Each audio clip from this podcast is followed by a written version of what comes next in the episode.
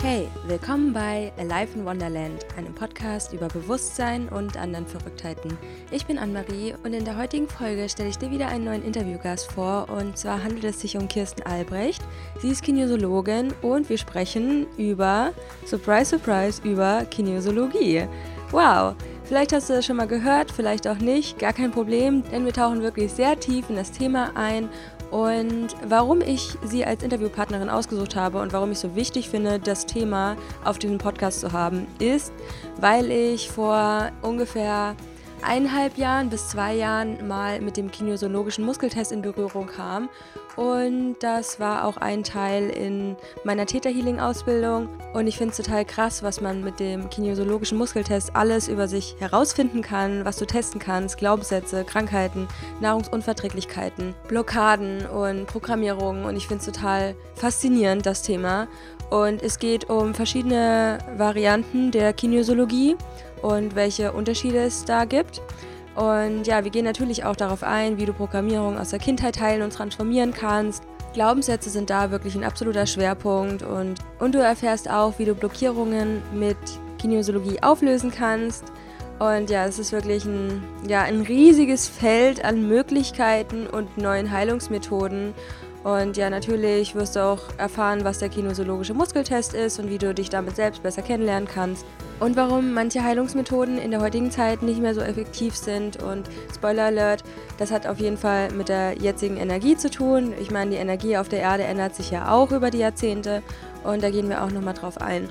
Es handelt sich jetzt hier um den ersten Teil des Interviews, weil Kirsten und ich einfach total die Zeit vergessen haben und ja, waren einfach so viele spannende Themen, die wir für euch besprechen wollten. Deswegen wünsche ich dir ganz viel Spaß bei dem ersten Teil von dem heutigen Interview mit Kirsten Albrecht. Viel Spaß!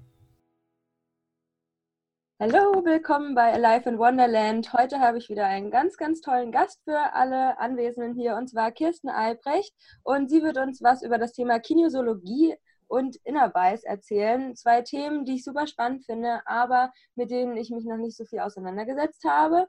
Aber es geht ganz viel um Bewusstsein, um Energie und wie man sich entspannen kann, wie man Energie erzeugen kann und damit natürlich auch mehr Lebensfreude in seinem Leben kreieren kann. Herzlich willkommen, Kirsten. Erzähl doch einfach mal, wer bist du und was machst du in deinem Leben?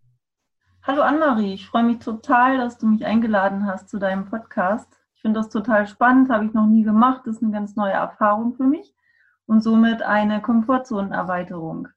Und dafür bin ich immer offen. Also ähm, auch wenn das Angst macht, die Dinge, die man das erste Mal tut in seinem Leben. Und trotzdem muss ich da immer wieder durch. Also ich bin so ein Mensch, der das immer wieder sich auch selbst erschafft und manchmal denke ich, was hast du da jetzt wieder gemacht? Aber ähm, ich finde das auch irgendwie total spannend. Ähm, ich glaube, das ist einfach so etwas, was mich durch mein Leben führt, so eine Neugier, eine Neugier am Leben oder an neuen Sachen, an also diese Kreativität einfach im Leben. Das finde ich total spannend. Ja, und vielleicht bin ich dadurch auch zur Kinesiologie gekommen. Also ich bin Kinesiologin ähm, ich habe 2006 meine Ausbildung angefangen und habe erstmal eine Kinesiologie-Richtung gemacht, das hieß Three-in-One-Concept.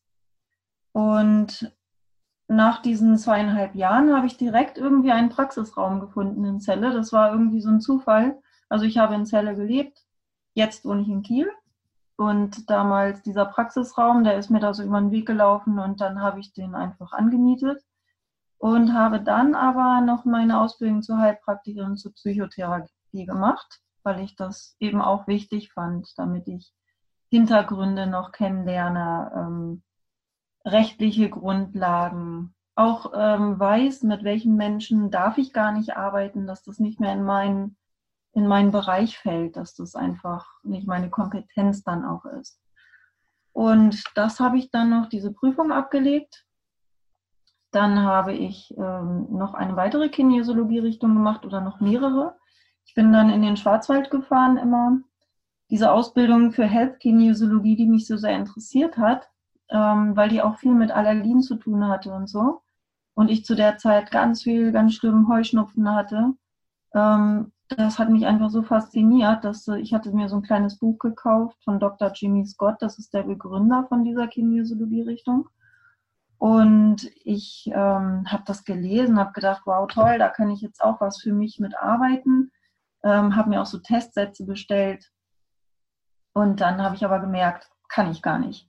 Bei Three in One, das ist eine ganz tolle Kinesiologie-Richtung. Also wirklich, da geht es hauptsächlich darum, neue Wahlen im Leben zu treffen. Ähm, die gehen davon aus, dass wir haben aus unserer Kindheit meistens Programmierung, bestimmte Glaubenssysteme entwickelt, weil wir in dieser Zeit einfach ausgeliefert sind, der, der Erwachsenenwelt sozusagen. Also die gleichen Glaubensmuster, die die Eltern haben oder das Umfeld, nehmen wir auf. Ne? In den ersten sechs Lebensjahren sind wir einfach wie so ein offenes Gefäß. Wenn wir ähm, dann älter werden, begründen wir unser Denken und Handeln und so weiter, begründet sich auf diesem Glaubensmuster, auf diesen Glaubenssätzen.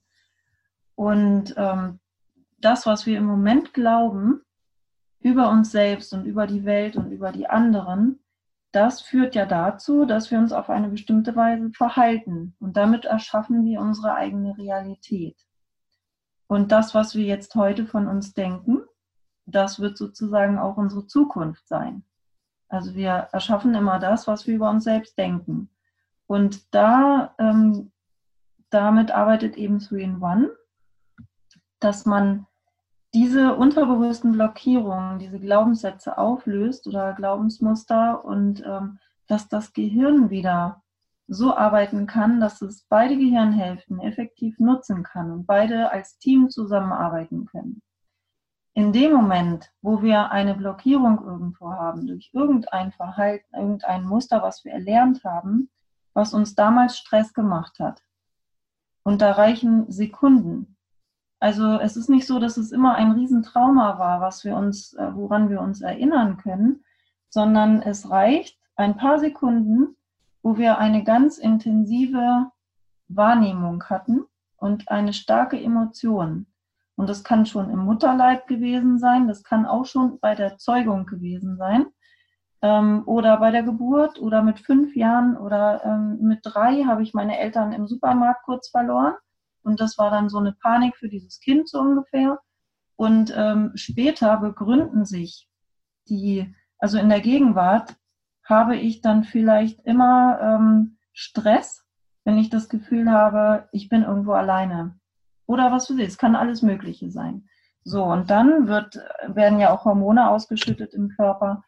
Und es läuft dann einfach, ähm, das weiß ja mittlerweile wahrscheinlich, wissen das die meisten mit diesem Säbelzahntiger, die Geschichte. Steinzeitmensch, wir haben immer noch diese Instanz in unserem Gehirn, die auf der linken Seite im Gehirn ist. Das ist wie so ein Autopilot. Wenn wir also Sinne aufnehmen, wir sehen was, wir hören was, wir riechen was oder schmecken was oder fühlen was, dann ähm, wird dieser Autopilot, der kontrolliert das alles. Und entweder winkt er das durch und sagt, alles ist super, alles ist easy, ne? ich bin total in meiner Präsenz, ich kann mein ganzes Potenzial ausschöpfen. Oder dieser Autopilot sagt, halt, stopp, ich habe Stress, das kenne ich schon. Das ist, ähm, da das kann sein, dass ich jetzt Angst erlebe oder Angst, also Angst vor Schmerz ist das einfach. Körperlicher Schmerz oder emotionaler Schmerz. Und dieser Schmerz soll ja nicht erlebt werden. Also sagt dieser Autopilot, nein, ich muss dein Leben schützen und deshalb ähm, winke ich das jetzt nicht durch. Was dann automatisch passiert ist, die, die Energie aus der rechten Gehirnhälfte wird abgezogen in die linke, weil die muss jetzt die Kontrolle haben. Und die muss dafür sorgen, dass wir schnell sind und flüchten können oder kämpfen können. Also alle Kraft in Arme und Beine, das ist das Wichtigste. Und wir müssen schnell sein. Also wird Adrenalin, Cortisol und so weiter ausgeschüttet. Verdauung ist auch nicht mehr wichtig. Deshalb wird die ganze Kraft auch da abgezogen. Das ist der Grund, warum wir dann manchmal so ein, so ein komisches Gefühl haben im Bauch oder auch Durchfall kriegen, wenn wir aufgeregt sind, zum Beispiel von einer Prüfung. Ähm, also dieses ganze Programm läuft ab. Die Sehnen verkürzen sich auf der Rückseite des Körpers, weil wir absprungbereit sein müssen. Also so wie in der Schule damals bei diesem Start, ne, auf die Plätze, fertig, los. Wir gehen schon so in so eine Haltung. Wenn das über lange Zeit anhält, dieser Stress, dann können Sie auch die Sehnen verkürzen an der Rückseite des Körpers. Das sind dann auch so diese Verspannungen hier in diesem Muskel. Ne? 3-in-1 sorgt dann also dafür, diese Kinesiologie, dass wir diese unterbewussten Blockierungen finden. Und deshalb, also das ist vielleicht auch nochmal so ein Ansatz, um Kinesiologie zu erklären. In dem Moment, also erstmal, wenn, wenn jemand kommt zu mir in meine Praxis, dann sprechen wir erstmal. Wir sprechen erstmal, was ist denn dein Thema? Was hast du auf dem Herzen? Erstmal kommt ja dann alles so raus, was eben nicht so gerade läuft. Ich habe Schlafstörungen oder irgendwas und so weiter. Ich bin total unentspannt. Und dann ähm, geht es eben darum, was möchtest du denn gern erreichen für dich? Und ich sage dann immer, wir haben jetzt beide sitzen hier wenn du wüsstest, was du tun hättest tun können schon, dann hättest du es ja schon lange getan. Und ich weiß es auch nicht. Weil ich bin auch nur ein Mensch und ich habe ein kleines Gehirn und das ist alles unser bewusster Verstand. Also wir haben beide ein Gehirn, aber dieser, ähm, dieser Verstand führt uns in 5% höchstens. 95% werden wir durch unser Unterbewusstsein gesteuert. Und das leitet unser Denken, unser Verhalten, unsere Gefühle. Und deshalb macht das für mich nicht so viel Sinn, mit dem Menschen nur zu sprechen. Das ist schön, das Sprechen ist schön, ähm, da wird einem auch selber als Sprechender nochmal bewusst, ähm, was, was habe ich eigentlich auch schon erschaffen. Einem wird nochmal bewusst, ah ja, da sind doch schon Dinge passiert. Und einem wird auch bewusst, so will ich das nicht weiterhaben. Aber an bestimmten Stellen kommst du damit nicht weiter mit dem Sprechen. Und dann wird also über den Muskeltest, das ist das Werkzeug der Kinesiologie und das ist in allen Kinesiologie-Richtungen so. Das ist im Grunde fast das Einzige, was die alle so gemeinsam haben. Der Muskeltest, Werkzeug. So, Innerweiß arbeitet mit dem Armlängentest, ist aber genauso ein Biofeedback-System vom Körper wie der Muskeltest auch. Und über den Muskeltest kann man herausfinden, was erzeugt Stress und was erzeugt keinen Stress. Und jede Kinesiologie-Richtung hat ihr eigenes System, wie sie vorgeht, diese Blockaden zu finden, die im Unterbewusstsein sind, und sie auf eine bestimmte Art und Weise, wie ein Werkzeugkoffer, aufzulösen. Und das ist bei jeder Kinesiologie-Richtung komplett unterschiedlich. Ähm, wo wir gerade bei Swin One sind, die arbeiten eben viel mit den Gehirnhälften.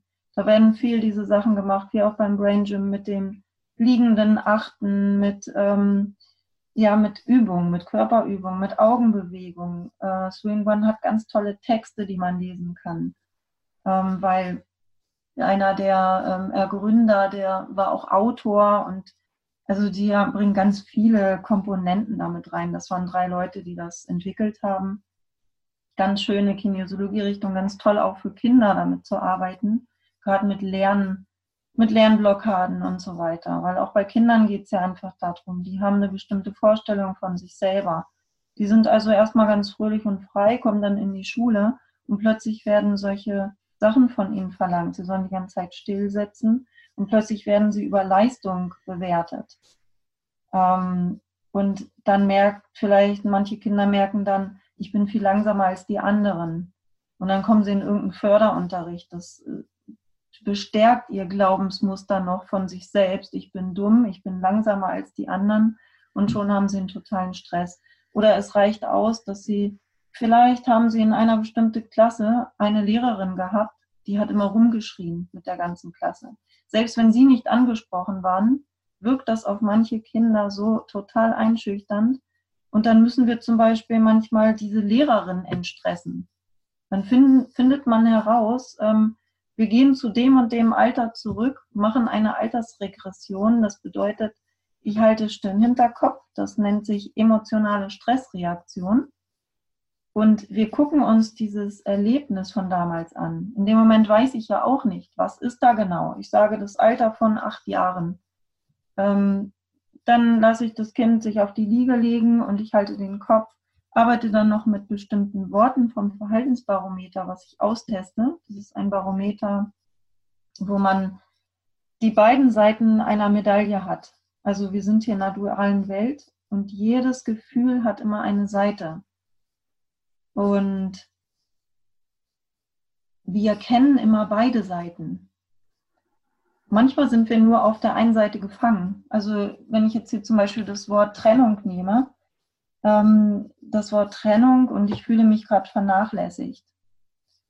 Und das ist in der, auf der Körperebene hat sich das gebildet, in der Kindheit vielleicht.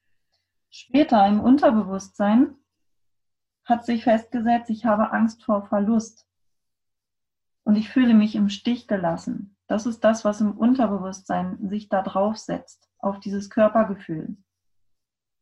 In der Bewusst, auf der bewussten Ebene, das, was also gerade in der Gegenwart auftauchen könnte zu diesem Gefühl, nennt sich dann Zorn und ich bin total erbost. Weil ich unterbewusst das Gefühl habe, ich habe Angst vor Verlust und fühle mich im Stich gelassen und ich fühle mich getrennt und vernachlässigt. Und es kann eine Situation von ein paar Sekunden sein. Auf der anderen Seite dieser Medaille, also auf der anderen Seite des Verhaltensbarometers, steht dann anstatt von Zorn, dass ich mich wieder bereitwillig in die Situation einbringen kann, dass ich empfänglich bin für das, was andere sagen, weil ich das gar nicht mehr hören kann in meinem Zorn. Und ähm, in der unterbewussten Ebene ist im Gegenteil von Angst vor Verlust das Gefühl von, ich habe Zuversicht und eine innere Sicherheit kann ich wieder in mir entwickeln. Und ich bin wieder motiviert. Ich kann wieder motiviert an meine Themen rangehen oder ich kann motiviert jetzt das machen, wozu ich Lust habe. Und auf der Körperebene heißt dieses Gegenteil von Trennung, heißt eins sein. Ich bin eins mit mir selbst und mit meiner Welt und bin ganz still in mir. Also fühle mich so ganz ruhig und still. Und das ist das Verhaltensbarometer, so nennt man das. Und das ist ganz toll. Man kann da eben diese Ebenen austesten, kann das alles nach Altersstufen benennen. Wenn ich dann also mit dem Kind zum Beispiel, das liegt jetzt auf der Liege, ich halte es den Hinterkopf, wir gehen zum Alter von acht Jahren zurück, wie in so einer ja, Rückführung in Schritten.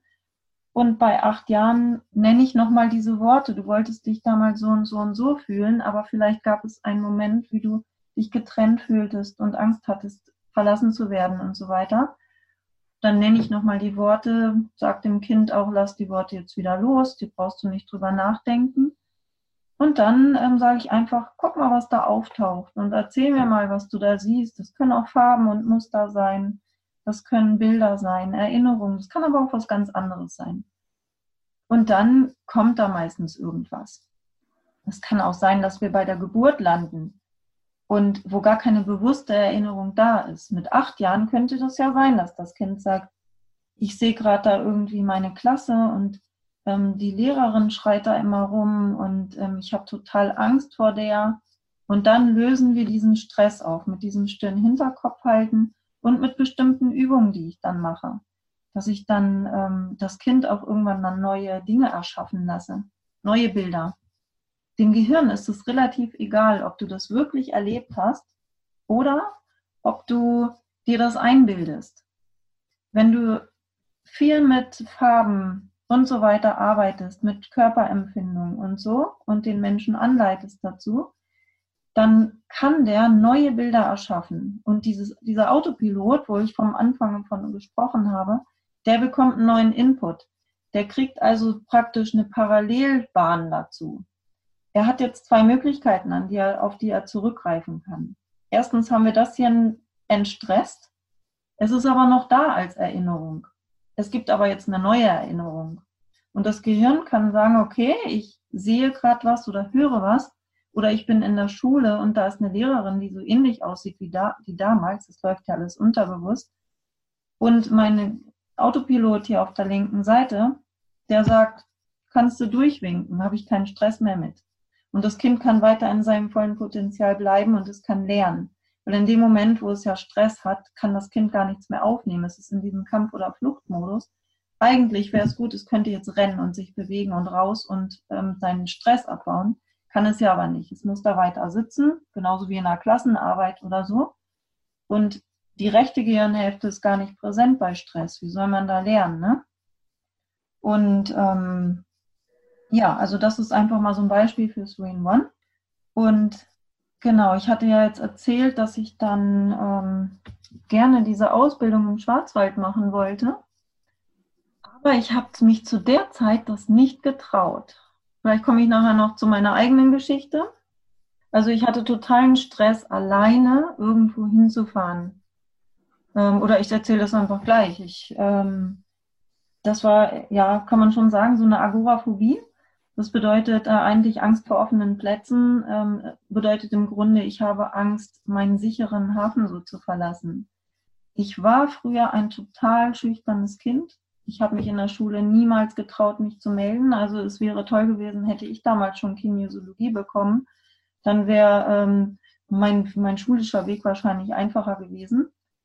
Ähm, ich, aber vielleicht war es auch gut so, weil dadurch musste ich ja ganz viel mit mir selber arbeiten. Ich hatte in der Schule tierische Angst, dass mich ein Lehrer anspricht, dass ich rot werde. Ich konnte gar nicht mehr mich konzentrieren, weil das nur mein Thema war. Immer, dass ich Angst hatte, rot zu werden. Und ich habe generell war ich ganz still und zurückhaltend und so weiter. Also man merkt das vielleicht gerade nicht mehr, wenn ich so ja alles erzähle. und ähm, später habe ich dann doch mehr Selbstbewusstsein entwickelt. Aber irgendwie kam es dann dadurch, ich hatte eine Operation und danach hatte ich plötzlich so Panikstörungen. Und dann hab, ging das so weit, dass ich mich gar nicht mehr getraut habe, aus dem Haus zu gehen und das Haus zu verlassen. Und In welchem ich, Alter war das dann? Bitte, in welchem Alter? Das war ähm, mit 30 ungefähr. Genau. Ja, ich hatte dann schon zwei Kinder und das war halt eine mega anstrengende Zeit, weil ich für meine Kinder da sein musste und ähm, ja, ich irgendwie durch diese Ängste dadurch musste. Und ich bin halt ein Kämpfertyp. Ich bin, habe dann auch gesagt, ich möchte keine Medikamente nehmen. Ich möchte, ähm, das möchte ich nicht. Ich möchte einfach ähm, die, die Anbindung zu mir auch behalten. Dass ich weiß, wie geht es mir heute. Und nicht, dass ich denke, ja, geht es mir jetzt gut oder nicht? Ich weiß es gar nicht, weil die Tabletten machen das jetzt vielleicht dämpfen das oder so. Und ich bin da auch durchgegangen welche Auswirkungen hatten die, hatte die Operation? Also wie hast du dich danach gefühlt? In der Narkose aufgewacht und hatte direkt diese Herzrasen und alles. Und äh, später hat mir mein Psychologe erzählt, dass äh, das Angstzentrum nicht ganz ausgeschaltet wird bei der Operation. Ich habe lange nach Erklärungen gesucht, warum das so entstanden ist. Und ähm, ja, habe dann nie eine Antwort drauf gekriegt. Und das fand ich dann ganz hilfreich. Und es war halt so, das war eine ambulante Operation und ich habe keine Beruhigungsmittel vorher bekommen. Und ich hatte solche Angst davor und mein Herz, das hüpfte fast bis zur Decke und ich lag bei vollem Bewusstsein in diesem OP-Raum. Und dann wurde mir direkt diese Narkose da verabreicht. Und ähm, wenn, ja, vielleicht habe ich auch dieses Narkosemittel nicht richtig vertragen. Keine Ahnung, ich weiß es nicht. Auf jeden Fall ähm, hatte die Anästhesistin, wo ich dann nachgefragt habe, die hatte mir dann auch gesagt, ja, dass mein Ruhepuls so hoch gewesen wäre während der Operation, aber hatten die sich wohl keine Gedanken gemacht. Naja, also es, ich denke mal, es gab auch noch andere Faktoren, die damit reingewirkt hat. Meine erste Ehe, ähm, wo ich mich dann auch getrennt habe, ähm, das war vielleicht auch alles nicht so passend, dass wir von, von Typ her nicht mehr so zusammengepasst haben, weil wir uns einfach mit 18 kennengelernt haben und man da eigentlich, wenn ich jetzt zurückblicke, mit 18 ist man echt noch ein Kind, ne? Also ich habe das halt bei meinen eigenen Kindern gesehen und da lernt man sich dann kennen und heiratet und kriegt Kinder. Bei manchen mag das funktionieren, bei uns nicht. Wir sind gute Freunde jetzt, also wir können uns zum Geburtstag anrufen und so weiter. Ähm, da gibt es keine Themen mehr und ähm, das ist ganz schön, aber es war auch die, der richtige Weg, das so zu machen sich auch diese Entscheidung zu treffen und die habe ich vielleicht auch zu lange herausgezögert, ähm, was auch noch dazu beigetragen hat. Aber ähm, diese, diese Schüchternheit und diese Angsterkrankung und so weiter, das hat mich ja alles auch irgendwie auf meinen Weg gebracht und deshalb bin ich da heutzutage auch dankbar für. Und wenn jetzt Menschen in meine Praxis kommen, die Panikstörungen haben, die also ich muss dazu sagen, wenn man so etwas einmal erlebt hat in seinem Leben, dann weiß man, dass sich das anfühlt, als wenn man direkt stirbt.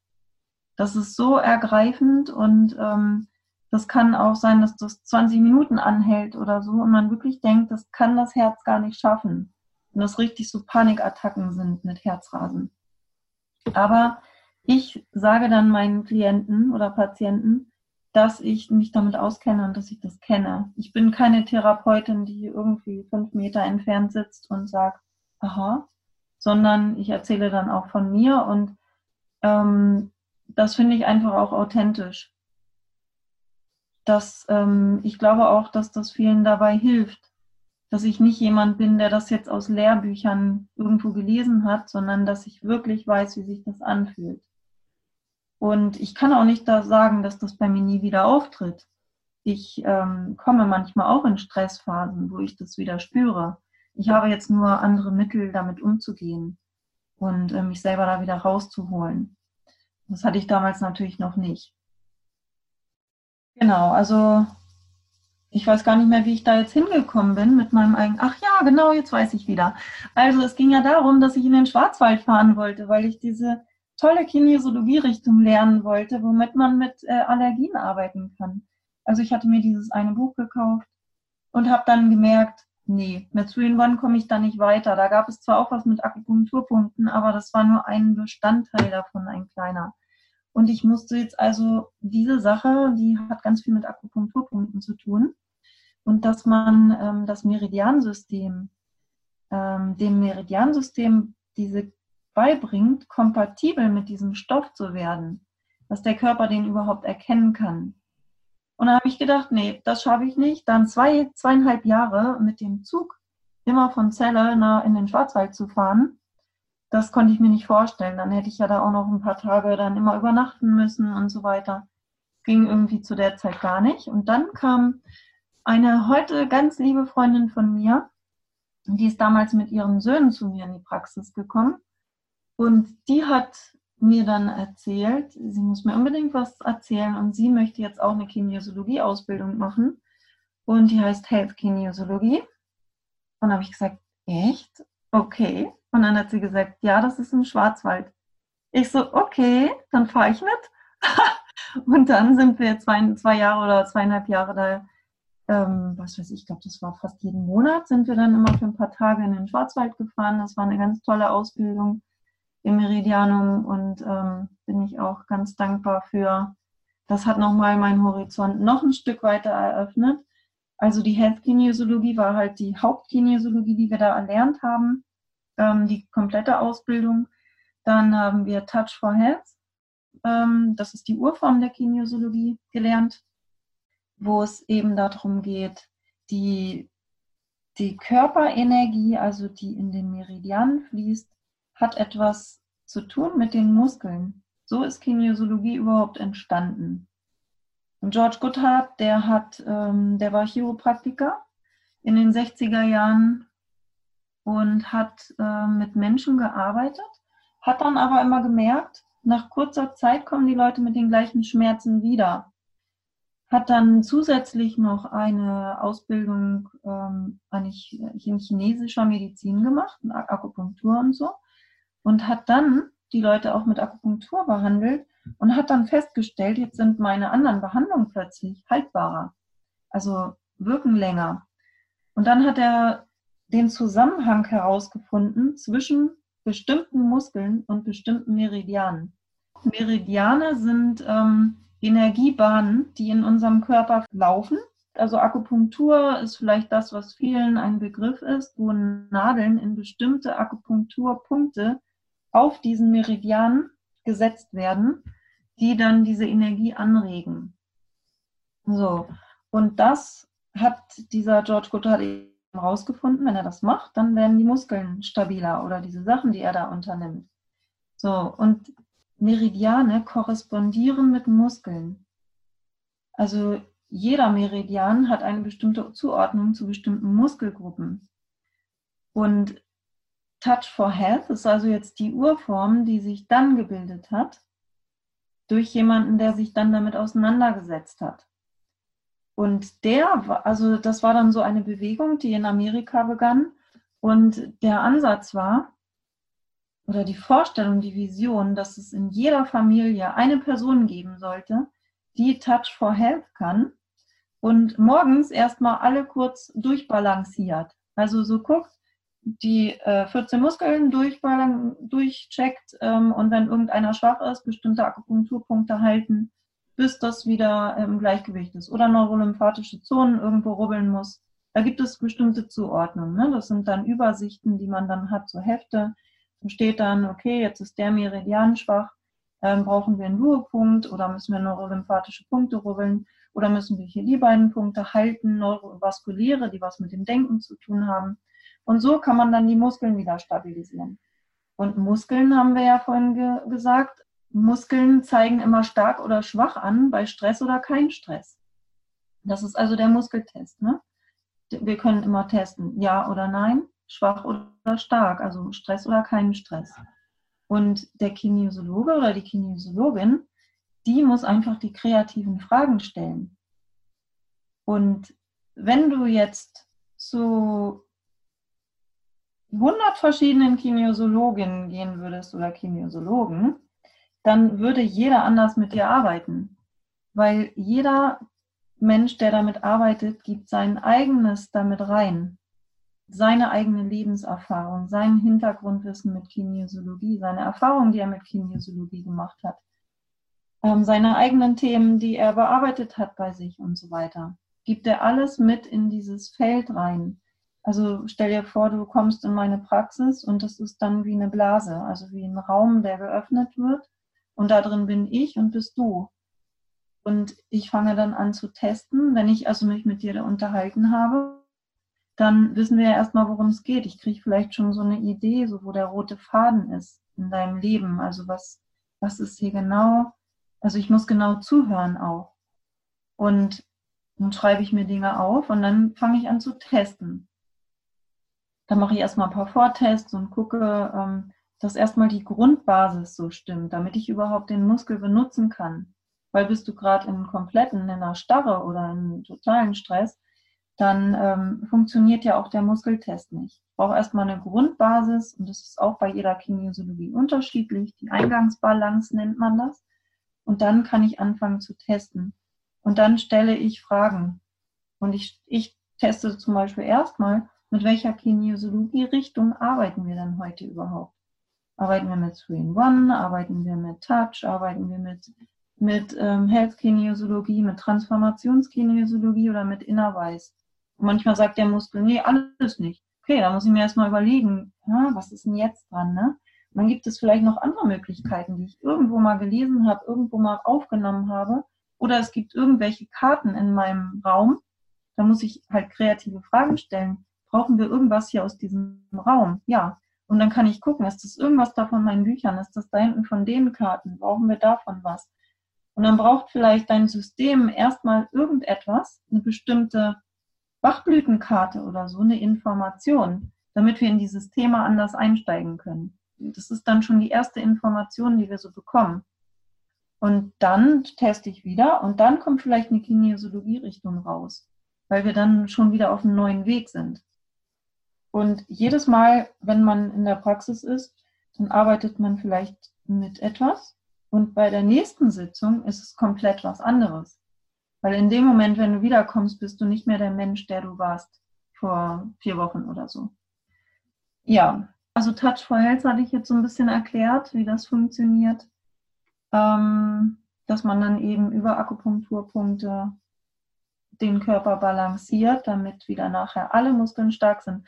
Und das ist eine Kinesiologie-Richtung, die ist total toll für so kleine hibbelige Jungs, die gar keine Geduld haben, da jetzt lang irgendwas zu besprechen und so weiter. Also für alle, ne? mit allen kann man so arbeiten, aber bei denen ist das immer besonders toll, weil die sind dann da voll überzeugt davon. Stell dir vor, so ein, so ein Junge, ähm, was weiß ich, acht Jahre, kommt in meine Praxis und der spielt Fußball, ne? leidenschaftlich, ist im Verein und so weiter. Und ähm, ich arbeite mit dem. Und dann kann man zum Beispiel, man kann einfach so arbeiten, indem man einfach das Energiesystem ausgleicht. Man kann aber auch sagen, ich arbeite mit einem Thema. Und dieses Thema heißt meinetwegen, ähm, ich konzentriere mich gern in der Schule oder sowas, was er vielleicht gar nicht kann.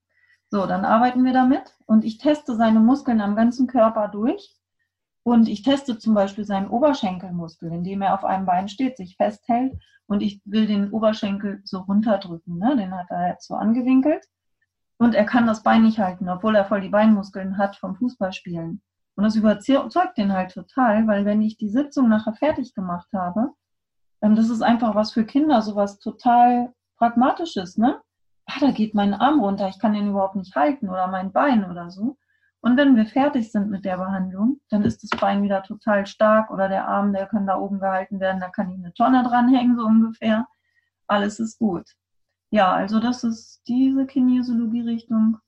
Und ähm, Health Kinesiologie ist auch ganz großartig. Was ich da gelernt habe, die, das geht ganz pragmatisch vor, ganz strukturiert und so. Man testet wirklich aus, wo sind die Stressoren? Schritt für Schritt. Es wird ein Thema ausgetestet und dieses Thema ist wie eine Überschrift schon. Ne? Manchmal braucht man auch so detektivische Anläufe erstmal. Klient liegt auf der Liege, ich, wir beide zusammen müssen erstmal ein Brainstorming machen, weil ich austeste, dieses Thema hat acht Worte und ich teste vielleicht schon mal ein Wort aus von der Liste, was ich mir aufgeschrieben habe. Und dann frage ich natürlich, was glaubst du, wie könnte das heißen und so. Und wir tasten uns daran und irgendwann stimmt das Thema. Und dieses Thema erzeugt Stress. Deshalb geht der Armmuskel, den ich dann teste, runter. Wenn der Armmuskel halten würde, ist es kein Stress. Also weiß ich, das ist ein gutes Thema. Daran können wir arbeiten. Dann teste ich aus, wie viele Gruppen sind denn in diesem Thema drin. Das sind sozusagen wie die einzelnen Kapitel. Das, der über die, das Thema ist die Überschrift dieses Buches zum Beispiel. Und wir öffnen dieses Buch und da drin gibt es einzelne Kapitel. Und in diesen Kapiteln gibt es noch einzelne Absätze, die nennt man dann Items. Und diese Items sind die kleinste Einheit, die Stress auslösen bei diesem Mensch in Bezug auf dieses Thema. Wenn also ähm, ich dann fangen wir an, die erste Gruppe abzuarbeiten und das erste Item. Und das kann alles Mögliche sein. Das kann sein, dass wir eine Chakra-Korrektur brauchen. Zum Beispiel, dass im Halschakra das was nicht frei schwingt. Ne? Das ist jetzt mal nur ein Beispiel aus dieser Health-Kinesiologie.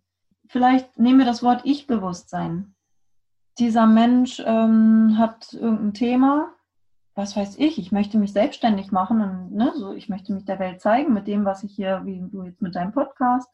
Und ähm, aber irgendwas ist dann noch so blockiert und dann ähm, kommt zum Beispiel als erstes, erste Gruppe dran Kehlkopfchakra. Okay, Kehlkopfchakra. Dann kann ich austesten, welches Wort brauchen wir da genau. Und es kommt das Wort Ich-Bewusstsein daraus.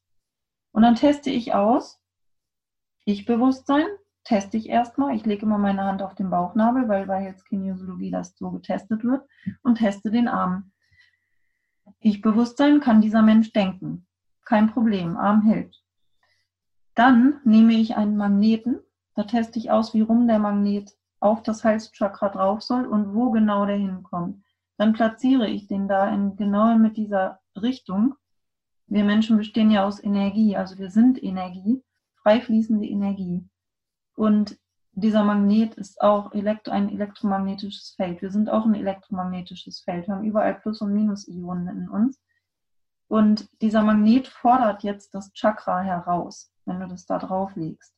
Wenn ich den Magneten drauflege, teste ich wieder den Arm. Arm hält. Der Magnet bringt das also noch nicht in diese Stressreaktion. Wenn ich dann aber sage, denk jetzt mal bitte ich Bewusstsein, während der Magnet drauf liegt, wird der Arm schwach. Das bedeutet, der Mensch kann dieses Ich-Bewusstsein zwar denken, ich bin mir meiner ganz bewusst, kann ich denken, aber es schwingt nicht ganz frei in meinem Kehlkopfchakra. Und das Kehlkopfchakra ist der Ausdruck, den ich, also meine kreativen Babys in die Welt zu bringen. Ne? Also ich drücke mich aus und zeige mich. Das, wenn das hier nicht ganz verankert ist und nicht ganz im Körper überall fließt, dann ähm, ja, ist das nicht kann der Mensch das nicht in vollem Umfang ausleben, sondern er kann das nur denken. Und dann machen wir die Übung, das ist wie eine Meditation und lassen dieses Ich-Bewusstsein hier reinwirken. Und als wenn man da drin badet, in diesem Ich-Bewusstsein, kann man auch noch die Farbe von dem Kehlkopfchakra dazu nehmen, ne? das Türkis und es sich überall ausbreiten lassen, bis nachher der Muskel hält, während du Ich-Bewusstsein denkst und der Magnet hier drauf liegt. Und dann ist diese Korrektur fertig kommt die, das nächste Item oder die nächste Gruppe dran. Und es gibt Gruppen, die haben zwei Gruppen, äh, Themen, die haben zwei Gruppen, die sind dann in einer Sitzung fertig. Ich habe aber auch schon Gruppen gehabt, die haben äh, Themen gehabt, die haben 25 Gruppen oder so. Das geht dann wenn jemand wirklich daran interessiert ist, wirklich an seiner Weiterentwicklung, dann kommt er nicht nur einmal, sondern macht sich wirklich auf den Weg. Diese Entscheidung steht aber jedem frei. Ne? Also es gibt nicht, ähm, du musst jetzt so und so oft kommen, das gibt es bei mir überhaupt nicht. Ich teste immer aus. So und so lang wirkt die Sitzung weiter und danach dürfen wir dann eine Folgesitzung machen, ja oder nein. Und ähm, dann entscheidet das aber auch wieder jeder frei für sich. Und der eine sagt vielleicht, ich bin jetzt total glücklich, weil ich kann wieder durchschlafen. Und der nächste sagt, ich will mich richtig auf so eine ähm, ja, Bewusstseinserweiterungsweg machen und ich möchte an mir arbeiten und ich möchte, dass ich mich frei fühle und so ein ganz freies Leben habe. Ne? Ja, oder manche, die kommen eben immer, wenn sie gerade wieder ein Thema haben, dann kommen die Menschen wieder und sagen, jetzt muss ich mal wieder daran arbeiten oder so. Und jedes Mal guckt man ja den eigenen Weg einfach von der anderen Seite aus an.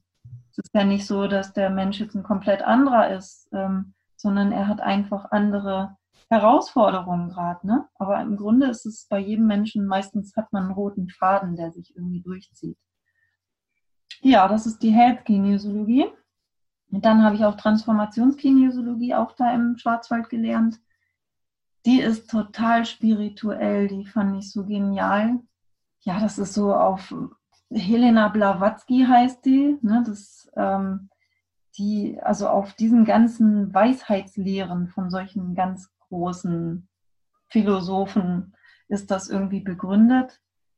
Ähm, also die war irgendwie früher mit Rudolf Steiner, haben, waren die zusammen in der, oh, ich weiß gar nicht mehr jetzt. Also Rudolf Steiner hat ja dann die Anthroposophie gebildet und vorher fällt mir gerade nicht ein. Auf jeden Fall, die haben sich dann getrennt und also noch aus anderen spirituellen Richtungen sind da einfach Sachen eingeflossen. Und ähm, das haben zwei Dänen, ein Ehepaar, die haben das gegründet die waren ganz, ähm, also schon richtige Persönlichkeiten in der Kinesiologie. Und ähm, die Frau wurde dann krank. Und dann haben sie sich ganz zurückgezogen und haben ganz viel daran gearbeitet, sich noch spirituell da mehr auf diesen Weg zu begeben. Und ähm, haben daraus hat sich dann diese Transformationskinesiologie entwickelt. Und da geht es darum, dass wir große Themen angucken.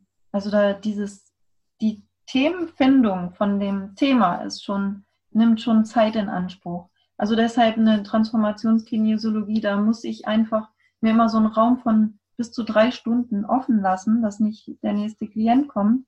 Weil ähm, wenn du da den Weg gehst, du gehst praktisch, erstmal musst du dieses große Thema finden. Das ist immer sowas wie, ich, Kirsten, gehe frei und offen meinen Weg in meine ähm, Freiheit oder sowas.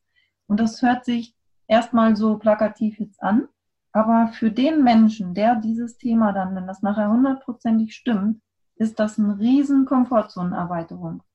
Dieses Thema bei der Transformationskinesiologie hat immer was mit Angst zu tun. Es ist etwas, was ich gerne möchte und wo ich unbedingt hin will, wo ich für brenne. Und auf der anderen Seite habe ich alle Angst und denke, nee, das schaffe ich nicht. Und diesen, ja, das musst du rausfinden. Wo ist genau, wo kippt es plötzlich? Ne? Was ist das, was du willst und wo kippt es, wo kommt die Angst? Und das fühlt sich dann so groß an. Also das sind immer große Themen. Und dann fängst du an, Glaubenssätze auszutesten. Geh mal zurück in die, Zug in die Vergangenheit, in die Zukunft. Aus, wie hast du dich zu der Zeit gefühlt? Wie hast du gedacht? Es wird alles genau ausgetestet. Und machst du eine einzige Korrektur in der Transformationskinesiologie. Testet also alle Glaubenssätze aus, schreibst sie auf. Einzige Korrektur, die aber ganz spiritueller Natur ist. Und die löst so viel auf, dass du dann den Weg wieder zurückgehst in diese ganzen Glaubenssätze, die nachtestest und plötzlich sind es keine Überzeugungen mehr, sondern sie also da geht es nicht um Stress oder keinen Stress, sondern es geht darum, ist es ein Glaubenssatz oder keiner. Es ist also, wir, wir wollen da diese Überzeugungen auflösen, die du so dir entwickelt hast, ne? angeeignet. Und wenn du dann den Weg zurückgehst, plötzlich Sätze in dir. Und das ist immer so, dass jeder dann sagt, hä, wie, was habe ich da vorhin gesagt? Das kann auch gar nicht sein. Das fühle ich überhaupt nicht mehr. Und dann kommst du irgendwann wieder zu dem Zielsatz zurück. Also du gehst den ganzen Weg wieder komplett zurück durch, alle Sätze, veränderst die und dann testest du diesen Zielsatz nach und dann ist der stabil. Also das ist Transformationskinesiologie. Und ja, jetzt habe ich die, glaube ich, alle aufgezählt. Dann habe ich 2014, glaube ich, oder 2015. Ich hatte ein paar Bücher von Uwe Albrecht und fand das spannend. Und dann war ich irgendwann in einer Buchhandlung in Hannover, die immer auch so Vorträge gemacht haben ähm, war ich äh, bei einem Vortrag von Uwe Albrecht und ich war so geflasht. Also es war sowieso, ne, das heißt Tao-Buchhandlung, das ist so eine Buchhandlung, wo Steine sind und ähm, alles so tolle Bücher und Klangschein und sowas alles, ne, Koshis und also richtig schöne Atmosphäre da drin, es riecht gut. Und dann ähm, Uwe Albrecht hat da diesen Vortrag gehalten und ich war einfach total geflasht. Ja, das war einfach so ein so ein Erlebnisabend, ne, wo man kennenlernt, wie funktioniert der, der Armlängentest und so. Und ich bin dann nach Hause und bei mir ist das dann so, wenn ich was lese oder was höre oder so und das spricht mich so an, dann muss ich das tun. Und egal wie ich dieses Geld dafür zusammenkriege oder ich muss das dann einfach machen. Und dann war kurze Zeit später, irgendwie einen Monat später oder so, war in Hessen dann ähm, ja so ein, eine, ein Seminar äh, für intuitive Diagnostik. Und dann bin ich dahin gefahren. Und da hat man erstmal nur getestet, den ganzen Körper gescannt, immer Impulse gegeben auf die Organe und so weiter und immer nur geguckt, ist der Armlängentest, zeigt der Stress an oder nicht. Und dann ist zum Beispiel, was weiß ich, du testest den Magen und der zeigt Stress an und du kannst dann austesten, was genau ist das für ein Stress? Ist das ein emotionaler Stress, ein körperlicher? Ist das ein energetischer Stress? Ähm, ist, das, ist das dein eigenes Thema, was da drin ist? Ist das ein Fremdthema? Ähm, wann genau ist dieses Thema entstanden? Du kannst dann gucken, ah, das war, als ich fünf Jahre alt war, da hängt noch was im Magen, ne? Oder an anderen Stellen. Du scannst also den ganzen Körper erstmal durch, testest alles durch, dann hast du eine Übersicht. Und das ist eigentlich mehr für den Therapeuten, ähm, weil der kann nachher dann nachtesten nach der Sitzung. Wie ist es denn jetzt? Ist das alles ausgeglichen? Dann gehst du wieder durch, durch den Körper. Magen hat keinen Stress mehr plötzlich. Und du kannst auch gucken, ähm, wie viele Energiefelder habe ich gerade zum Beispiel. Ne? Wenn du am Anfang testest, ich bin ich und da kriegst du schon ein Nein. Da sind die Armlängen unterschiedlich. Dann kannst du zum Beispiel fragen, ähm, wie viele Energiefelder habe ich denn gerade im Moment? Und dann hast du dir vielleicht Themen von anderen Menschen aufgeladen. Also, dass du für andere was durch die Gegend trägst, ne? weil du denkst, das ähm, nehme ich denen ab. Ich kümmere mich. Wenn ich mich kümmere, bin ich gut. Ne? Solche Geschichten. Oder es kann auch sein, durch Manipulation können fremde Energiefelder entstehen. Dass jemand einem Energie eben auch abnimmt. Oder es kann auch sein, dass ich selber ähm, manipuliere, um von jemandem Energie zu bekommen. Und alles diese Sachen können dazu führen, dass ich dann nicht mehr ich selbst bin zu 100 Prozent. Und Uwe Albrecht, der sagt, von Natur aus, also von Anbeginn an unseres Lebens sind wir eigentlich perfekt und wir sind 100 Prozent das, was wir immer sein sollten. Wenn wir aber, also das Leben bedeutet ja auch Stress, ne? Es kommen immer Situationen und äh, Dinge in unser Leben und wenn wir dann uns nicht ausgleichen, dann fangen wir an zu quietschen. Also wir haben diesen Urklang nicht mehr, der total schön klingt und dann wird es quietschig. Und dann müssen wir wieder was tun und dann entstehen, können auch Krankheiten entstehen, wenn wir uns nicht darum kümmern, wieder in unsere Balance zu kommen, in unsere Mitte. Und die, die Bandbreite geht halt von, ich quietsche total und ähm, ich bin überhaupt nicht ich selbst, bis ich bin ganz frei und ich lebe mein Potenzial hier aus in dieser Welt. Ich bin ja hier dazu da, um mein Licht hier irgendwie scheinen zu lassen und das hier auszusenden. Und was will ich überhaupt? Und ähm, bin ich überhaupt in meinem Lebensplan? Und ähm, ja, diese ganzen Themen. Und da gibt es die komplette Bandbreite. Ne? Und jeder Mensch hat vielleicht auch so eine Motivation, irgendwo anders hinzukommen. Also der eine sagt vielleicht, ach, das reicht mir hier, wenn ich gerade so über die Runden komme und der nächste sagt, ich möchte so richtig ganz viel erschaffen hier. Und ähm, Ganz wichtig ist bei Inner Weiß immer die Anbindung an die große Quelle, an die göttliche Quelle, dass wir uns daran immer erinnern, dass wir diese Anbindung haben und dass wir da auch ähm, Übungen machen können, uns an die Quelle anbinden können, das einatmen können, uns auch bewusst machen, dass wir in unserem Energieraum sind und uns auch abgrenzen können, dass wir niemand adoptieren müssen, ne? dass wir, jeder hat seinen Energieraum und wir uns vorstellen können, wir gehen miteinander, jeder in seiner Kugel, Energiekugel da durchs Leben. Aber ich muss dich jetzt nicht zu mir hier reinholen und Verantwortung übernehmen für dein Leben. Und das ist ja auch eben was, was ich eben auch selber immer beherzigen muss. Ne? Ich kann ja nicht als Therapeutin arbeiten und gleichzeitig mir die Themen aufladen von jedem. Dann bin ich ja gar nicht mehr ähm, arbeitsfähig im Grunde. Ne? Ja, also in der Weiß ist ähm, ein Riesensystem, das sowas von nach oben offen ist. Ich war völlig begeistert davon, weil das nochmal das weiter geöffnet hat, meine Arbeit. Also es ist immer so, als wenn es noch ein Stück weiter aufgeht. Und es ist ja auch so, dass hier in der Welt die Menschen entwickeln sich ja auch weiter. Und manche Sachen sind vielleicht dann einfach auch nicht mehr das, was dann wirkt. Also irgendwelche Sachen von früher, die vielleicht nicht mehr die Wirkung haben, die sie jetzt haben, weil die Energie sich weiterentwickelt hat. Ich finde das ja auch so toll. Also ich habe ja auch die Rise Up in Shine Uni gemacht und ich bin auch in der Teamliebe-Gruppe und bin da total dankbar drüber, dass ich so eine große Community gefunden habe jetzt. Also ja, gerade erst auch dieses Jahr, glaube ich. Auch, dass man sich vor Ort auch vernetzt und sich trifft. Und was mich so umhaut, ist, wie viele junge Leute da drin sind. Und das war zu meiner Zeit nicht so. Ähm, ich war damals, fühlte mich eher immer wie so ein Außenseiter so ein bisschen. Also das heißt nicht, dass ich jetzt mit keinem was zu tun hatte, aber ich musste mich ja immer zurücknehmen. Ähm, das, was ich so in meinem, in meinem Wesen hatte, das konnte ich gar nicht ausdrücken, weil weil ich da auf keinen Nährboden gestoßen bin. Ich glaube, also, das wurde auch sehr schnell verurteilt, wenn man sich mit dem Thema Spiritualität beschäftigt. Ja.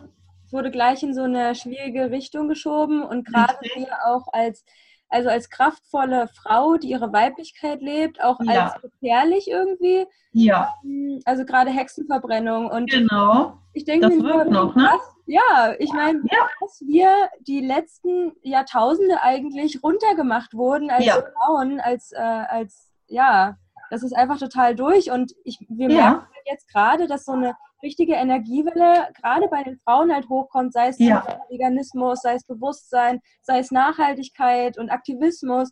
Und ja, ich freue mich einfach über diese, diese Welle gerade. Aber ja, also richtig cool, ja. Genau, das finde ich auch so großartig. Also das kann man ja bei allem so beobachten, ne? dass auch Nachhaltigkeit und alles, also es sind gerade einfach Themen, die sind plötzlich so salonfähig geworden. Dass, dass die Leute Yoga machen und meditieren und so weiter. Das ist ja, so wir fühlen uns einfach nicht mehr alleine und es connectet einfach alle und es sind ja alles ja. Themen, die miteinander übergreifen und ja. Bewusstsein auch in so einer großen Welle gerade so über uns rollt, wie jetzt zum Beispiel mit diesen ganzen Kinesiologie-Sorten. Ne? Und ja. jede Heilpraktik hat auch nochmal so viele Unterorten, wo sich einfach jeder das rauspicken kann, was einem genau. ist. Ne? Und ja. weil du halt meintest, jeder ist natürlich unterschiedlich und ähm, ja. ich finde es auch immer bewundernswert, wie, wie, wie sehr unser Körper auch versucht, mit uns zu kommunizieren und dass wir lernen, auch mehr hinzuhören. Ähm, ja auch bei deiner Erzählung gefragt habe, wie kann es sein, dass unser Körper einfach schon die Antwort weiß äh, durch diese Muskeltests, wie funktioniert mhm. der Muskeltest eigentlich und ja, wie kann unser Körper damit uns kommunizieren? Das ist ja auch ganz Ja, spannend. das ist spannend, ne? Ja, yeah, das war der erste Teil von dem Interview mit Kirsten Albrecht. Ich denke, das war super viel Input und du konntest bestimmt das eine oder andere mitnehmen. Klar, es ist sehr viele Informationen, das muss man jetzt erstmal sacken lassen. Es gibt so viele spannende Unterformen der Kinesiologie und ja, die haben wir jetzt alle erstmal besprochen. In dem zweiten Teil geht es nämlich in ein paar Tagen weiter.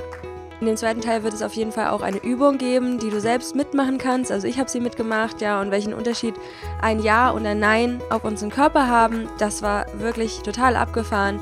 Äh, auch generell, wie kann dein Körper mit dir kommunizieren? Wir gehen da auf den Armlängentest zum Beispiel ein und ja, dass du dich auch selbst als Pendel verwenden kannst, deinen Körper. Also so mache ich das zum Beispiel immer und ja, welche Übungen du generell anwenden kannst, um dich zu entspannen, wenn du aus einer ja, sehr stressigen Phase einfach rauskommen möchtest, wie du mit Leichtigkeit aus diesem Stress rauskommen willst und ja, wie eine Innerweiz Heilapotheke aussieht. Deswegen freue dich jetzt schon mal auf den zweiten Teil des Interviews mit Kirsten Albrecht und ich danke dir von Herzen, dass du heute zugehört hast und du kannst auch gerne einen Blick in die Show Notes werfen. Dort findest du auf jeden Fall auch die Adresse von Kirsten und wie du sie kontaktieren kannst und ja, natürlich auch wie immer alle weiteren Informationen zu Alive in Wonderland, also check das auf jeden Fall mal aus, wenn es mit dir resoniert und ja, du einfach noch mehr Informationen benötigst.